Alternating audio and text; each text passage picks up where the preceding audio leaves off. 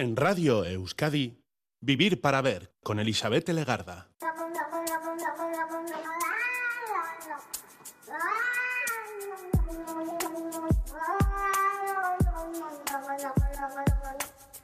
Hola, ¿qué tal Gabón? Bienvenida, bienvenido a esta edición de Vivir para Ver en Radio Euskadi, saludando de frente desde sus primeros minutos al día 2 de febrero, 2 del 2. Unos minutos antes que nada para recordar la figura y relevancia histórica de un ingeniero naval vasco. Su nombre es Eñaut Elizagaray Nació en la localidad suberotarra de Armendáriz a mediados del siglo XVI. Nos vamos muy atrás en la historia, pero es que hoy el programa va a ser histórico. En el año 1512 es cuando nació este señor, Eñaute Elizagaray, tal día como hoy, un 2 de febrero. Jules Casanave eh, se inspiró después en la vida y en las acciones de este hombre para elaborar Bastantes años después, en el año 2007, una pastoral sobre su vida y obras. Se podría decir que es eso, un ingeniero naval, pero comprobamos que su actividad fue mucho más allá, porque es recordado especialmente por su esfuerzo en la modernización de los barcos franceses, pero no menos por su valentía como capitán de navío y corsario en la Marina francesa de Luis XIV. Fue ingeniero, y no solo construyó naves, sino que levantó muchas fortalezas y puentes. Tenía también otra sabiduría, según nos recuerda Renal eh, de Lizagaray en el prólogo de un libro dedicado a la figura de este hombre, porque dijo que también era filósofo, incluso matemático. Nombrado miembro de la Academia Francesa de Ciencias por sus trabajos en este campo, así que fue una de las figuras relevantes. Como decimos, nació tal día como hoy en el año 1512. Hoy nuestro tiempo de radio girará en torno a la historia, a la historia más cercana, a la historia muchas veces desconocida, pero que está ahí y que somos herederos, herederas de todo ello, con sus diversos protagonistas y con las herencias que nos han dejado. Hoy, así de histórico, empieza este 2 de febrero en Radio Euskadi en Vivir para Ver.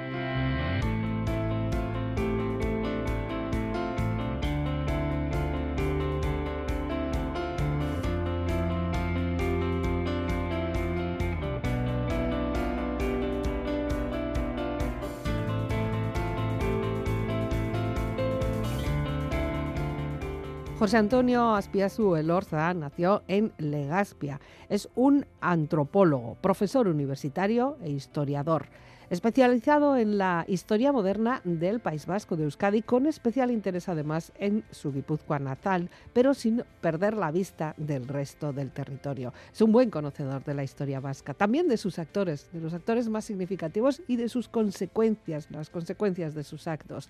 Hoy descubriremos qué se esconde ahí entre los pliegues de los años, las páginas y todos los tesoros que tienen muchos libros de nuestras bibliotecas más cercanas. Pero primero le vamos a saludar. José Antonio Aspiazú, Caixo, Gabón. Gabón. Es carricasco por venir a estas horas de la noche a conversar y, bueno, pues a mostrarnos todo un trabajo, toda una vida que me comentabas ahora, ¿no? De verdad que sí que va a ser toda una vida, pero muy provechosa, ¿eh? No has perdido tú el tiempo, ¿eh? No, no, he andado de aquí para allá, pero creo que el tiempo no me gusta perderlo, de veras. un chico trabajador fino, ciertamente, desde muy joven y, todavía aquí dando mucha, mucha guerra. Eh, José Antonio, como siempre, antes de hablar y de conocerte y de conocer y de aprender mucho contigo, vamos a disfrutar de tu selección musical. Empiezas por un tema italiano, señori. ¿Qué es esto? el volare. El volare. El Domenico Modugno. Jo, qué bonito, ¿no? Sí, tengo mucha vinculación con Italia porque estuve estudiando ya filosofía mm. a los 18 años, bueno, con los jesuitas, fíjate. ¿eh? Sí, en la gregoriana, con gente de, todo el mundo, de todos los colores y de todas las razas. Sí, Qué bien, pero eso hace muchos años, ¿verdad? Sí, pues sí fui yo, fíjate, coinciden los tres años que estudié filosofía ya, coinciden con los tres años del Concilio Vaticano II. O sea que estuvimos rodeados de chapelgorris, ¿eh? de obispos y de gente Sí. y con la música de Domenico Moduño allí, eh, bueno, como si fuera el número uno de las listas de éxito, ¿no? Sí, en aquel tiempo Domenico era un personaje reconocidísimo en Italia, bueno, y en el mundo en general, pero en Italia en particular, sí. Penso che un sogno così non ritorni mai più. Mi dipingevo le mani e la faccia di blu poi d'improvviso venivo dal vento rapito e incominciavo a volare nel cielo infinito.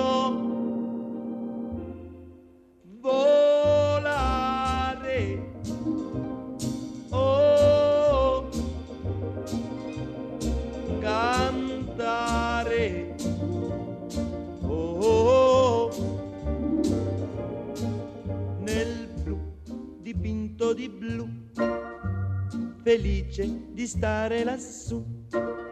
E volavo, volavo felice più in alto del sole ed ancora più su, mentre il mondo pian piano spariva lontano laggiù. Una musica dolce suonava soltanto per me. Volare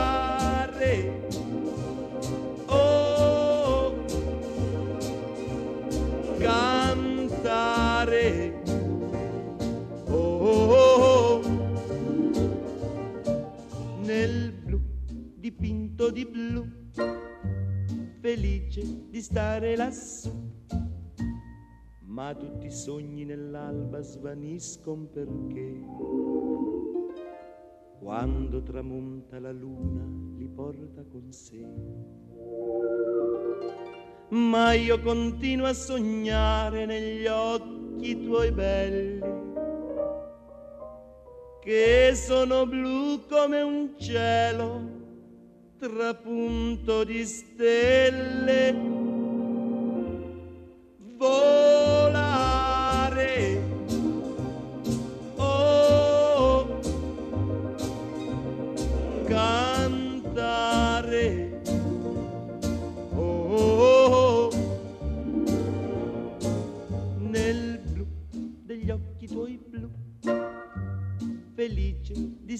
Qua giù e continuo a volare felice più in alto del sole ed ancora più su, mentre il mondo pian piano scompare negli occhi tuoi blu. La tua voce è una musica dolce che suona per me. Volare. Oh,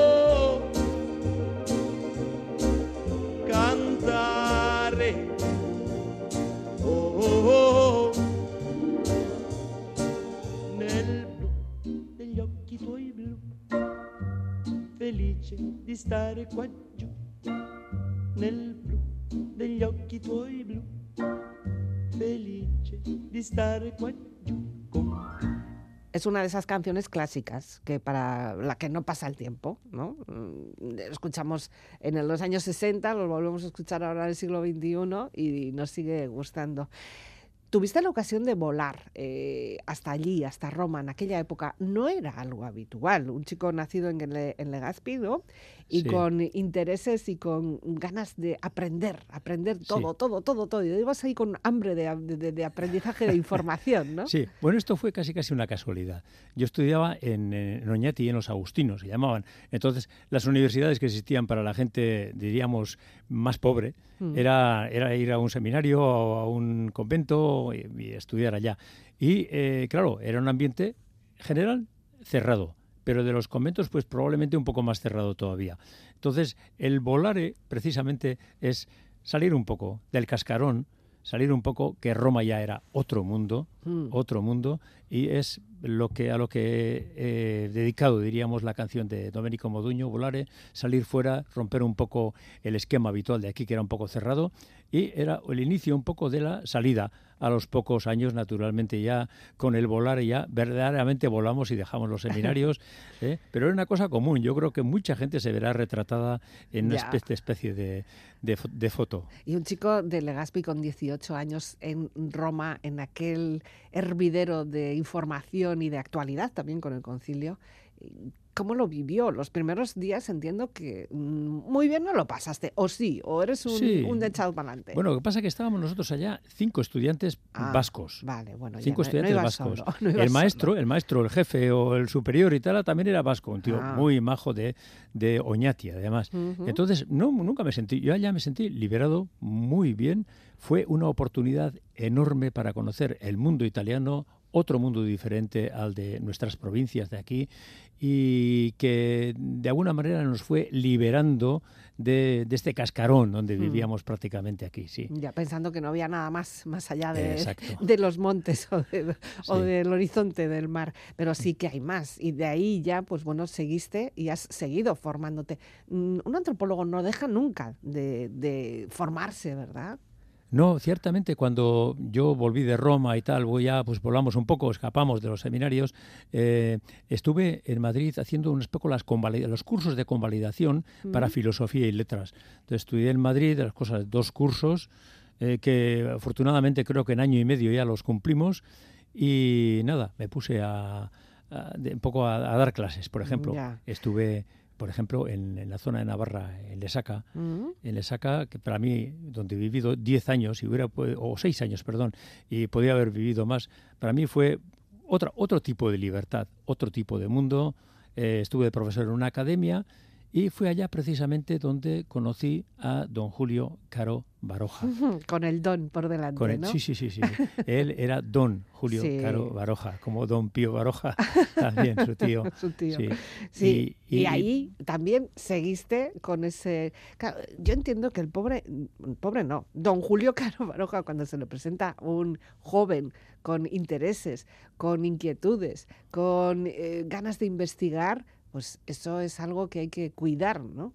Sí, Se acogió bien. Pero eh, la, la, fama que tenía don Julio Carvalho, que era un poco cerrado, un poco cascarrabias y tal, sería con los que iban en plan tonto contra él, o sea, contra él o con él, ¿no?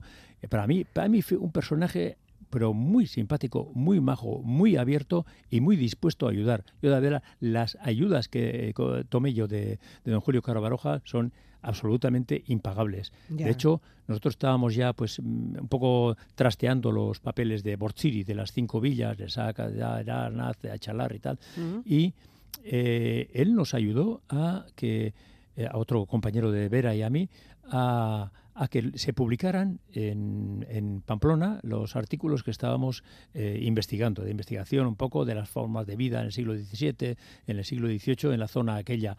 Y es cuando ya me entró, él me dijo, eh, me, impulsó a seguir ese, diríamos, esa, ese afán de investigación. Sí. Mm. Encontraste un buen maestro. Qué importante es tener un buen maestro, ¿no? Ciertamente. Nunca, nunca dejé hasta que él falleció, que casualidad no pude ir a asistir al Etiano porque estaba yo en el Mediterráneo con la familia, con los padres, con la mujer y con los hijos y no pude asistir. Pero me echaron en falta de decir a la señora que cuidaba la casa y dice, ay, me extrañó que no estuvieras en el funeral. Pues iba, iba muchas veces a la casa Itzea, famosa famoso templo de la sabiduría. Y ahí, a verle a él también trabajar también es eh, un incentivo.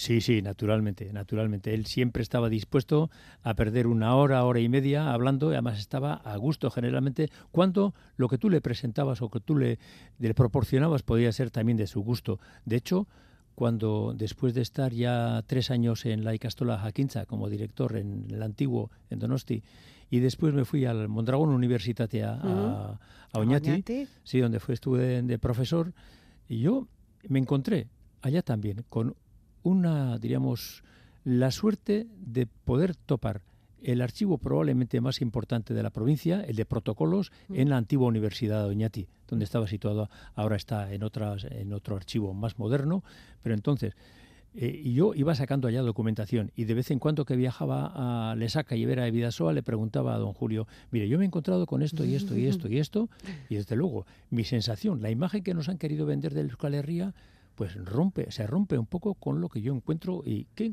encuentra usted? Pues me encuentro, por ejemplo, con la importancia que tenían nuestros grandes embajadores, que eran los mercaderes, los que salían fuera. O incluso los que pescaban y mercadeaban naturalmente con el aceite de ballena, con la bacalao y todo esto. Y me dijo, ay, ahí es donde tiene que usted que incidir. Eso es lo que él también trataba de usted a los, ah. a los que le tratábamos como don. Sí, ¿eh? claro. el respeto mutuo, ¿no? Y no, no pasó mucho tiempo sin que eh, yo le propusiera, oiga, don Julio, me estoy encontrando esto de, ti de documentación. Usted, eh, no sé, eh, ¿podría dirigirme una tesis sobre ese asunto? Y absolutamente no puso ninguna, ninguna, pega. Me dice, vio, esto es un material interesante y me dispongo yo a tal. Y así lo hice. En tres o cuatro años, pues me hice la, tesis doctoral con él y seguí, seguí con, eh, con la relación con él, porque siempre eh, poder contar con él, poder pedirle un libro, en te dejaba libros en préstamo libros de su gran, enorme biblioteca de 30.000 volúmenes, te dejaba te dejaba llevarlo a casa y traerlo y tal. Claro, tenía Hombre, claro, había que devolverlo. Había que devolverlo. eso de los libros, eso de los libros que se dejan y no se devuelven, qué libro, mal libro prestado, libro perdido. eso, eso se dice, no sé, muchas veces no sé. Depende de lo que, el, honor que queramos hacer a ese libro o el respeto que tengamos por ese libro, ¿no? Y por la persona que te lo deja, claro. que eso ya es como una, un voto de confianza muy, muy grande. Sí, Pues la tesis que me dirigió él sobre mercaderes guipuzcoanos, mm. tuve la suerte de que Cucha me la, me la publicara en dos volúmenes y yo creo que llamó bastante la atención porque ese tema se había estudiado relativamente poco. ¿Por qué?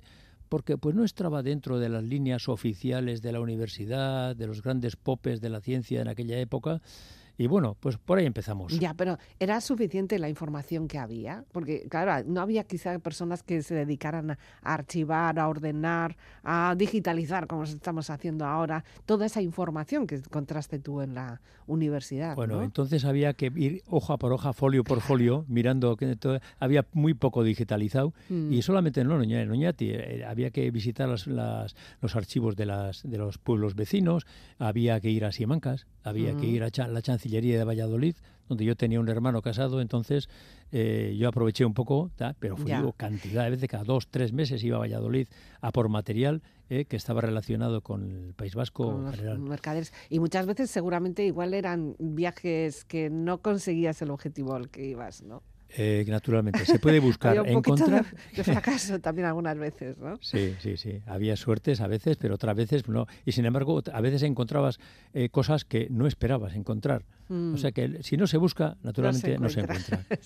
Pero hay que tener en cuenta que se puede no encontrar. Eso también. Exactamente. ahora con esta sociedad que vivimos tan rápida y todo, todo tiene que ser objetivos y, con, y con, conseguir esos objetivos en un pispás, eso muchas veces no funciona. No, tiene que pasar mucho tiempo, mucho tiempo, hay que ir tranquilo, hay que ir tranquilo. Yo cuando empecé la tesis ya había acumulado bastante material y con eso, en tres o cuatro años, pues conseguí, conseguí pasarla.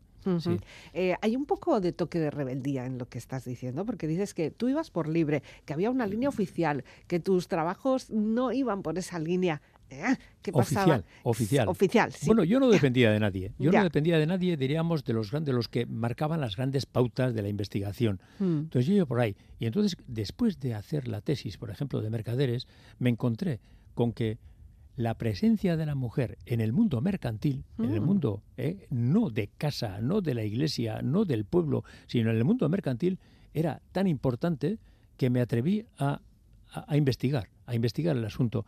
Y me publicó, Aramburu Altuna me publicó el libro Mujeres Vascas, mm. eh, Su misión y poder, y la verdad es que era una cosa bastante desconocida, porque sobre las mujeres vascas prácticamente no se había escrito no se había escrito. ¿Y estaban ahí?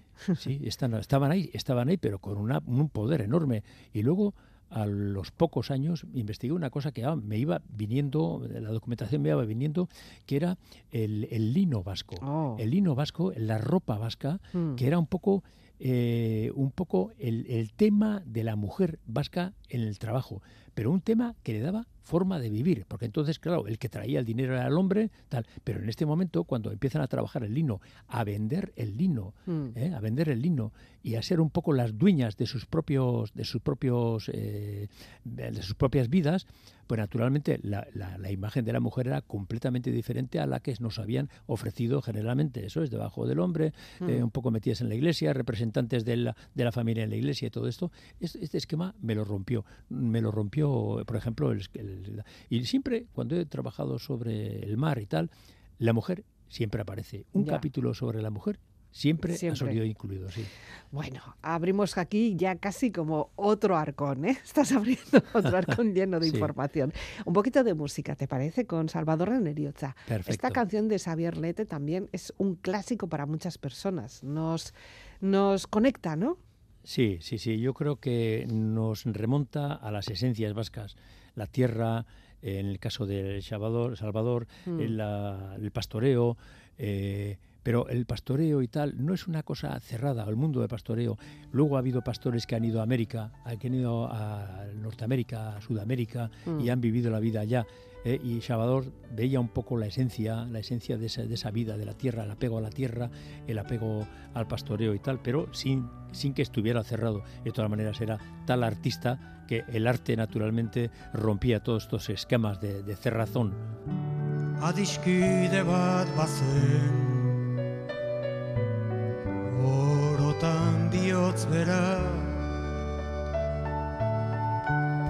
Poesiaren egoek, sentimentuzko bertsoek antzaldatzen zutena. Plazetako kantari. Bakardadez josia. Itzen lioa iruten, bere barnean irauten, oinaz ez ikasia, ikasia.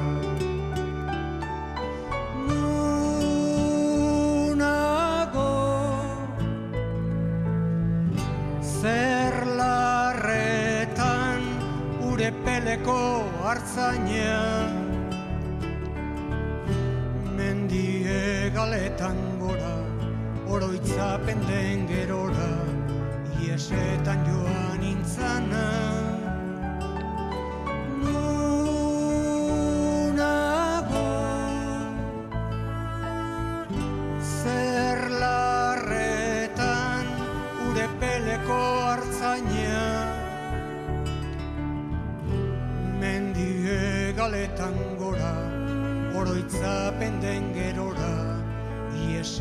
Joan intzana.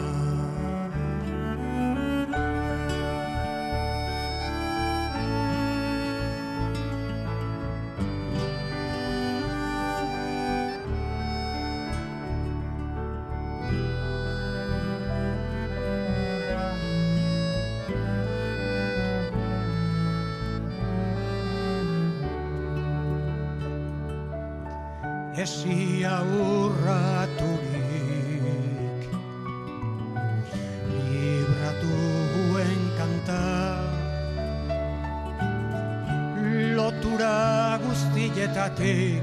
Gorputzaren mugetatik Aske sentitu nahi Azken atxaguela. Sakonena.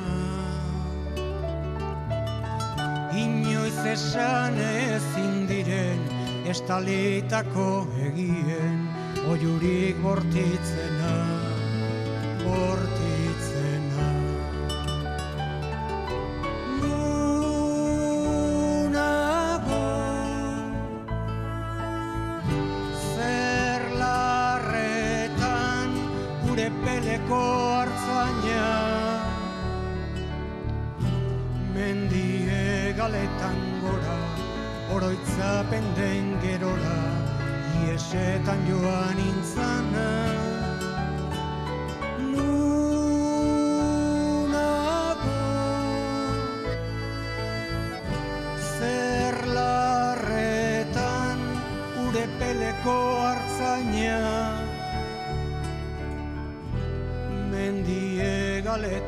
gora, oroitzapen den gerora, iesetan joan intzana.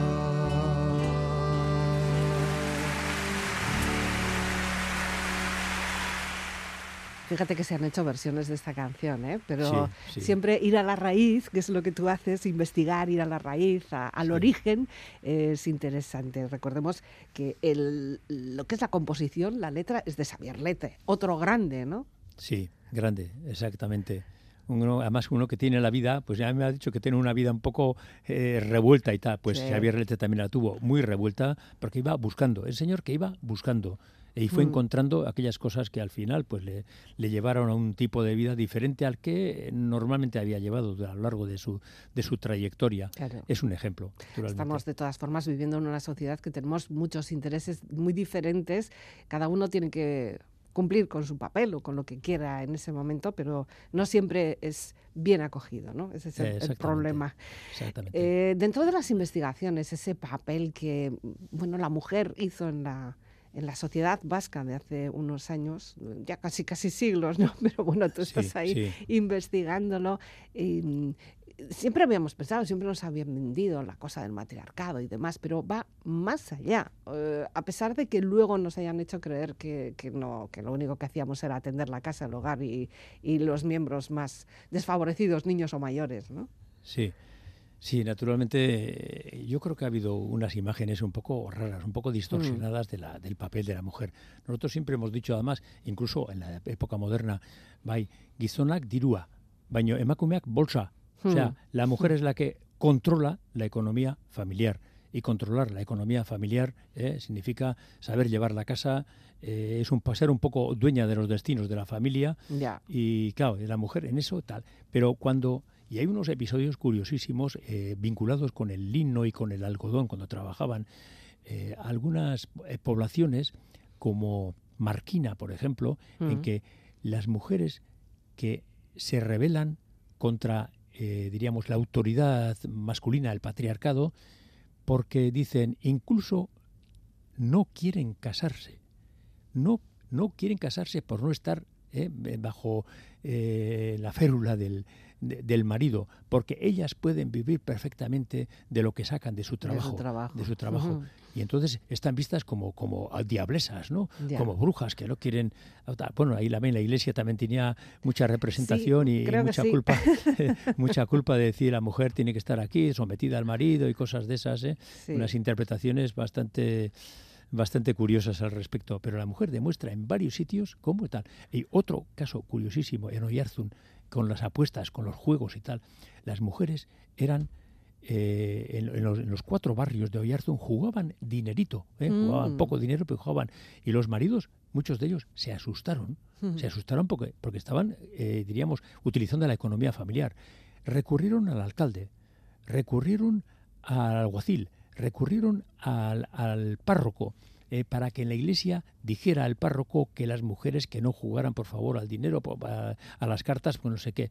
Las mujeres se rebelaron y dijeron, ¿cómo? Nos, en los bambos pueden jugar y nosotros no. Nosotros seguiremos jugando, lo cual era una rebeldía increíble. ¿eh? Una afrenta casi, ¿no? una afrenta, claro. en aquel tiempo. Todo ese trabajo empresarial, porque casi al final era una gestión empresarial lo que estaban haciendo, bien con sus propios productos o bien con lo que es la administración de los casas o caseríos o, bueno cada vez bueno cada una tendría su, su entorno no más o menos poderoso en cuanto a dinero sí que también mm, pues mm, crea relaciones internacionales incluso. No estamos hablando solamente de nuestra Euskal Herria, nuestra tierra así chiquitina, sino que luego todo eso tenía una proyección más allá de las fronteras. Sí, sin duda alguna. Bueno, ya, la mujer, por ejemplo, en el mundo de la pesca, eh, no, mm. iban a pescar, generalmente no iban a pescar, pero en la pesca cuando llegaba al puerto, general, eh, normalmente era la mujer la que eh, a nivel, diríamos, comercial, era la que actuaba, la que decía, la que podía vender, la que eh, dirigía un poco las operaciones de la pesca y eh, si hablamos de ropa y tal, la mujer tenía una enorme, eh, diríamos, conexión con Sevilla, donde se mm. vendía ropa. antes hemos hablado del lino. El lino tenía un, un producto particular, que era la beatilla la beatilla era el lino muy, muy, muy trabajado y muy fino, y mm. la beatilla era lo que cubría la cabeza de las mujeres, cuando en aquel tiempo, aparte de las niñas, aparte de las doncellas, todas tenían que cubrirse la cabeza.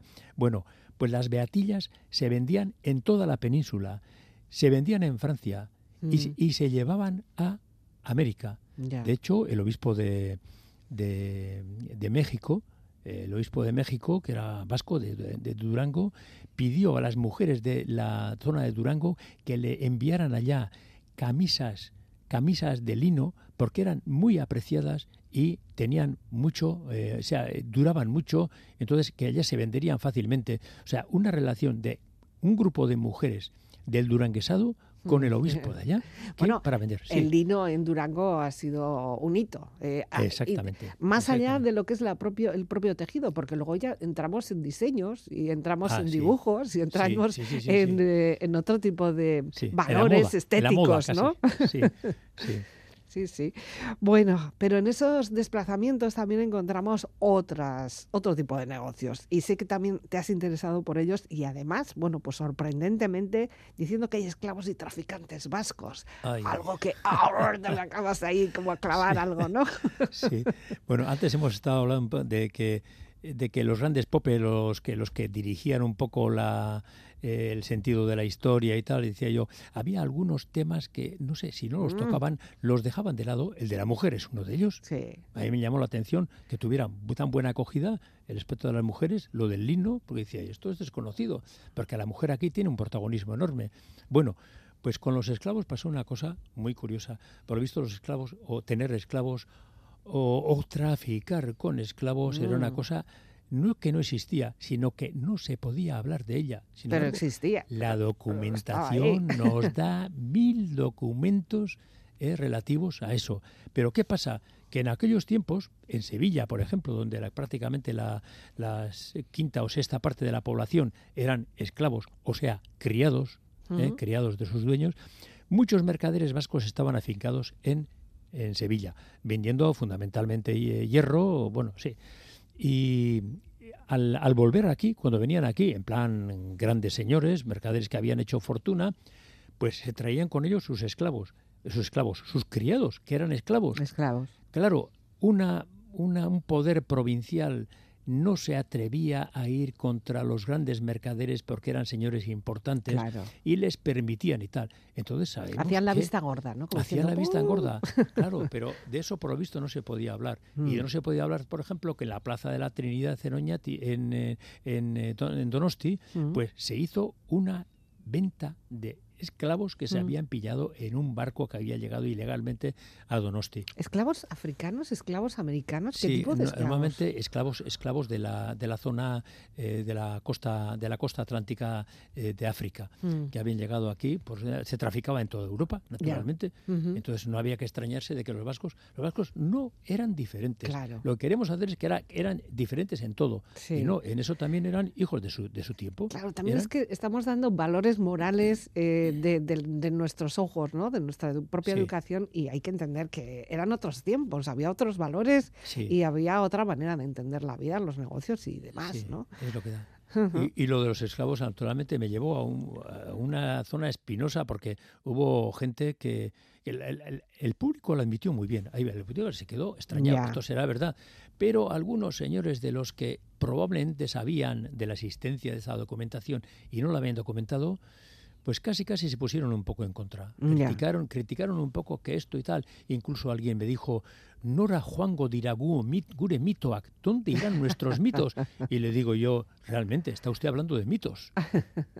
¿Eh? Pero luego nos gusta verlo en las películas como si los buenos y los malos fueran los americanos, los, los esclavos, los, no sé, lo de las colonias, ¿no? Pues fíjate todo lo que se ha movido ahí y, todavía lo que se mueve. Lo que pasa la historia habrá que removerla de todo, sí, sí, que los españoles fueron unos grandes explotadores en Sudamérica y los norteamericanos no fueron explotadores, sencillamente aniquilaron a la población. Directamente.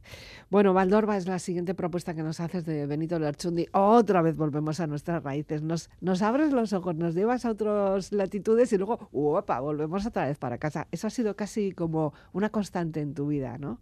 Sí, sí, sí. Eh, Benito Lerchundi se canta un poco la nostalgia, las, los valores olvidados de la tierra, los valores olvidados nuestros, eh, que hay que recuperar en la memoria, que mm. Benito trabajó mucho, anduvo mucho por todas las zonas y, eh, por ejemplo, en Valdorba, pues vio como una zona que antes era absolutamente vascoparlante, con sus valores y tal, algunos valores quedaban, pero otros no, entonces canta un poco, canta un poco nostálgicamente aquellos tiempos en que tal que esos son pues valores que tienen que ser recuperados por poetas por cantantes como Baldor e incluso por historiadores mm. que también tienen cosas que hacer en, este asunto. También hay que corregir también algunas letras quizá, ¿no? Algunos conceptos. Sí, probablemente.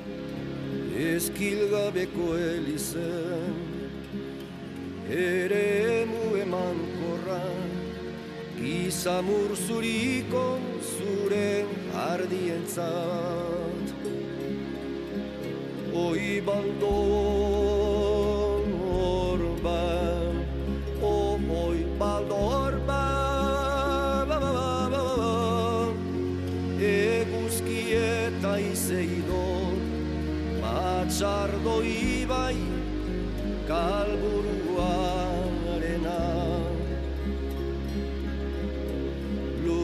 gorri harri landu mailu eta xixelaren kantu.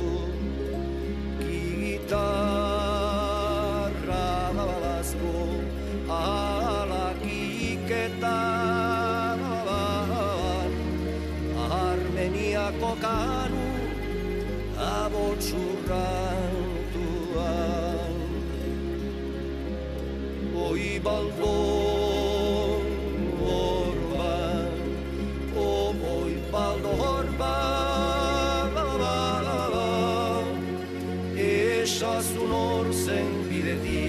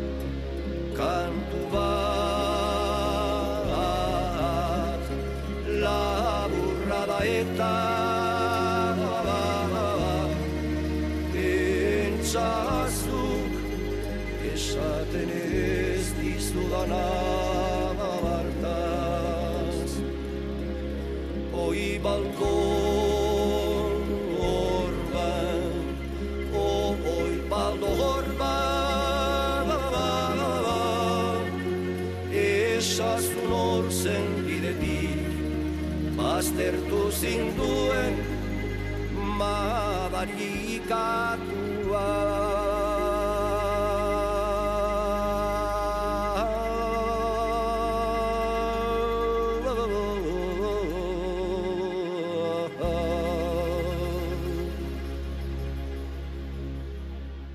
mujeres, el mar, eh, la pesca, pero ¿y los balleneros? ¿Y los corsarios? ¿Y otras tierras como Terranova?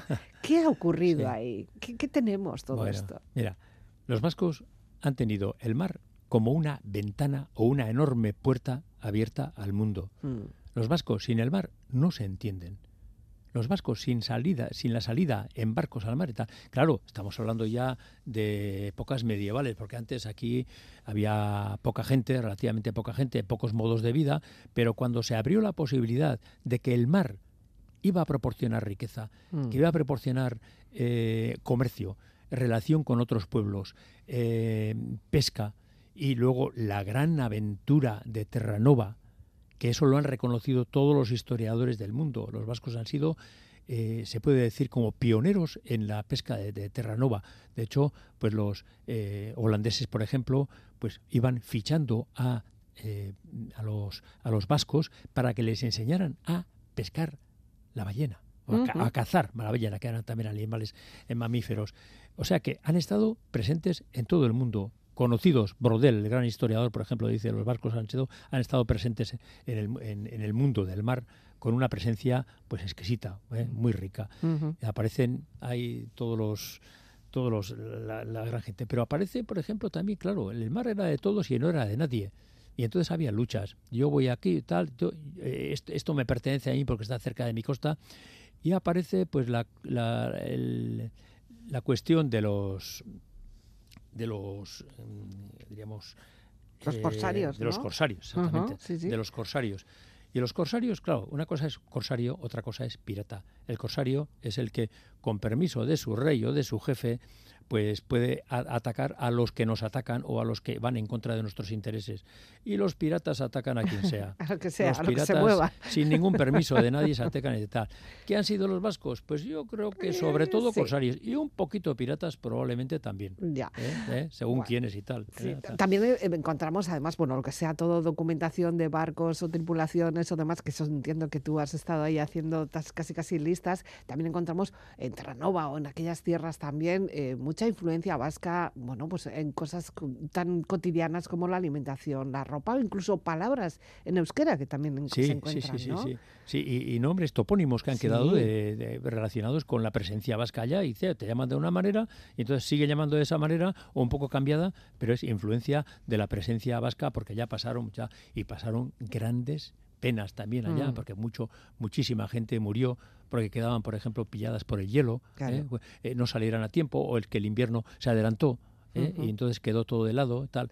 Y las aventuras que corren en ese sentido, pues son incluso, bueno, son, son tremendamente interesantes, pero tremendamente un poco que reflejan que reflejan la actividad y la importancia que tuvieron los vascos. Hablando de los corsarios, a mí me, me resultó extraño, y a la editorial, a la editorial Elcar, que fue la que me fue publicando todos estos libros también, porque cuando publicamos Corsarios Vascos, que es una que no son libros de novela, eh, no son libros de novela, pues llegar llegar a una cuarta edición en aquellos tiempos Hoy yo creo que se lee menos, yo creo que estamos más funcionando con la televisión y con, imágenes. Y con imágenes y con internet.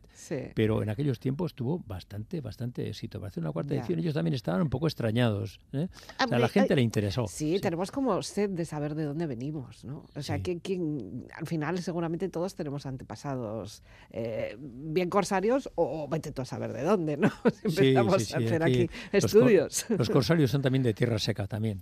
Ha, habido, ha habido un poco de todo. Bandoleros, ¿no? Sí, exactamente. Ciertamente. Cada ciudad, de todas formas, tiene su historia. Sé que te han interesado, por ejemplo, las cónicas donostiarras, quizá porque te quedan más cercanas, ¿no? E incluso, bueno, pues construcciones de urbes, bueno, la propia Donostia, ¿no? Con sus construcciones y sus destrucciones, algo que también has dedicado mucho tiempo, ¿no? Sí, bueno, hay, eh, cuando...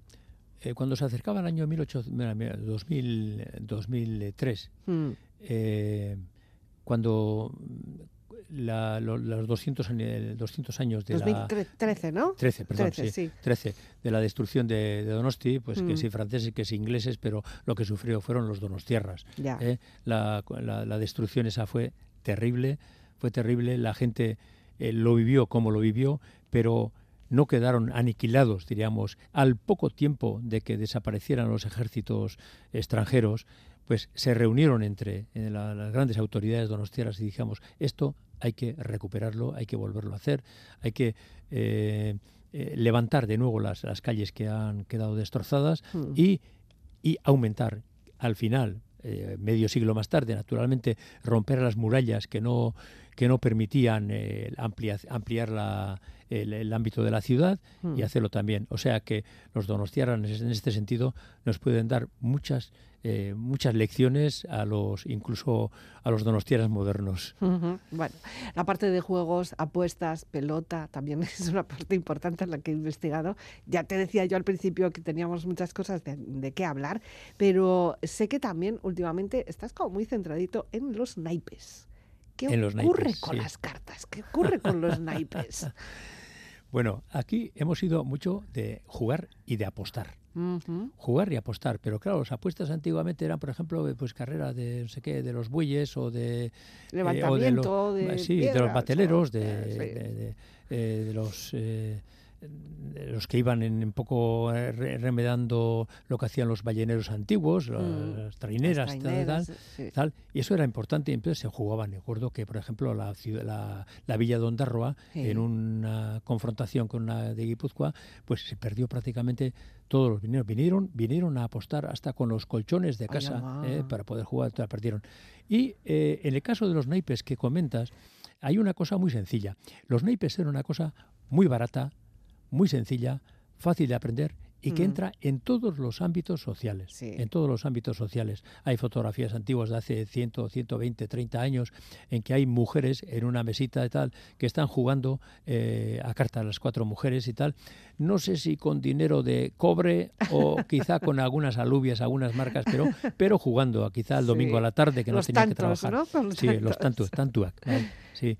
Y, y, eso naturalmente tal. Y alrededor, alrededor de eso se ve que fue toda la sociedad y que qué problemas suscitó el juego en aquella época. Entonces jugaban, eh, hay algunos dichos de escritores diciendo que juegan entonces hasta los grandes aristócratas, las mujeres importantes, hasta las prostitutas, los que estaban en la cárcel organizaban timbas de acuerdo con el carcelero.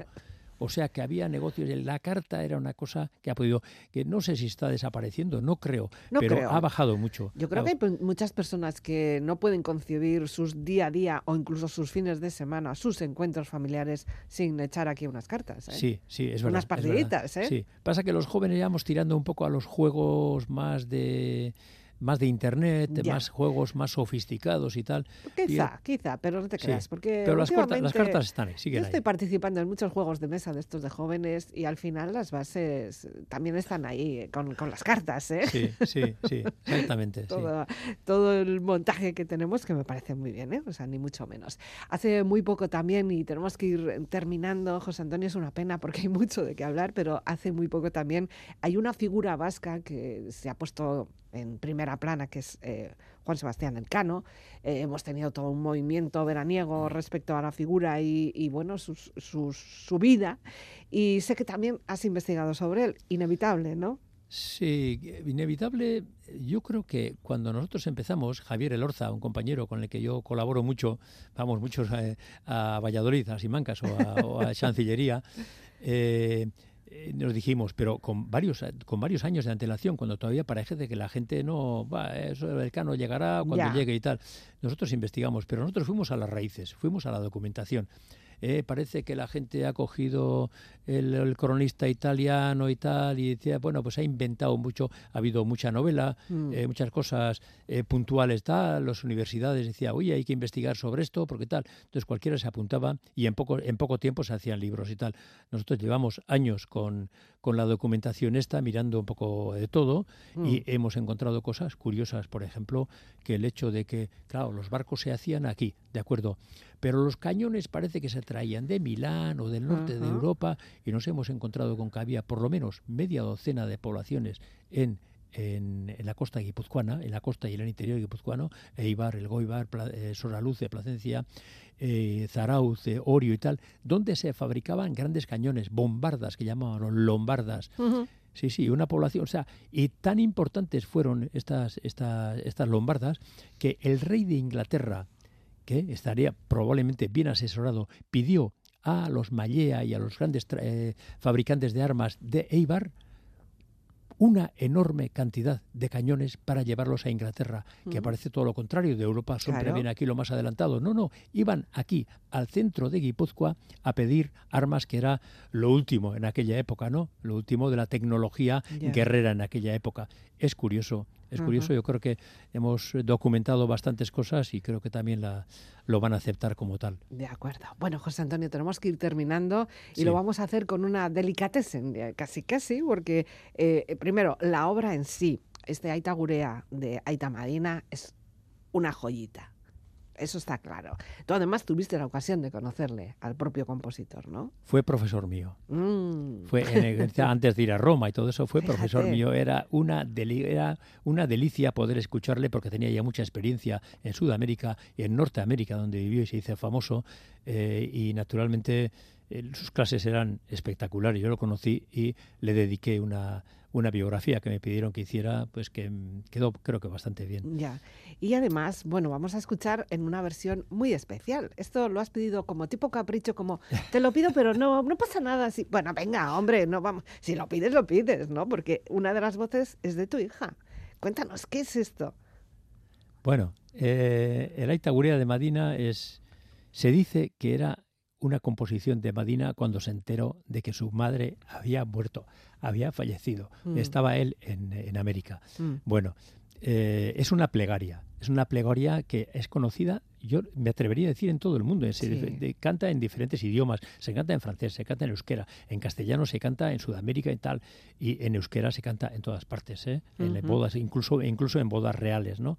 Bueno, pues el Aita ha sido famoso y entonces eh, la, una coral bastante importante de Oñati, Gambara Besbatza, mm. Gambara Besbatza, pues se ha dedicado mucho a la, a la, a la música de Madina y el Aita Gurea siempre ha sido un poco tal. Es un fijo. y hay una parte de un solo, con una voz eh, de, mujer, y la voz que vamos a escuchar es la de tu hija. Sí, chorro, chorro, chorro de voz, increíble voz. Sí, tiene una bonita voz. Sí. Ahora está criando niños y tal y no puede volver al Orfeón porque está muy ocupada, pero bueno, seguirá. Seguirá y seguirá trabajándolo seguro. Y conociéndole a Aita lo que trabaja, ella seguro que ha heredado también ese afán trabajador. Bueno, pues con esta gozada de canción nos quedamos tranquilitos, eso sí, eh, ya casi llegando a la una de la mañana. José Antonio Espiazu, escarricasco por venir, por toda esa información y evidentemente por toda la labor y el trabajo que llevas haciendo toda tu vida. No sé si vamos a saber recompensar todo lo que nos has recuperado históricamente. Bai, eskerrikasco zuri, Eli. Venga, va, escarricasco, Gabón. Bai, Gabón, bai. La despedida de quien nos habla, Elizabeth Legarda, Gabón.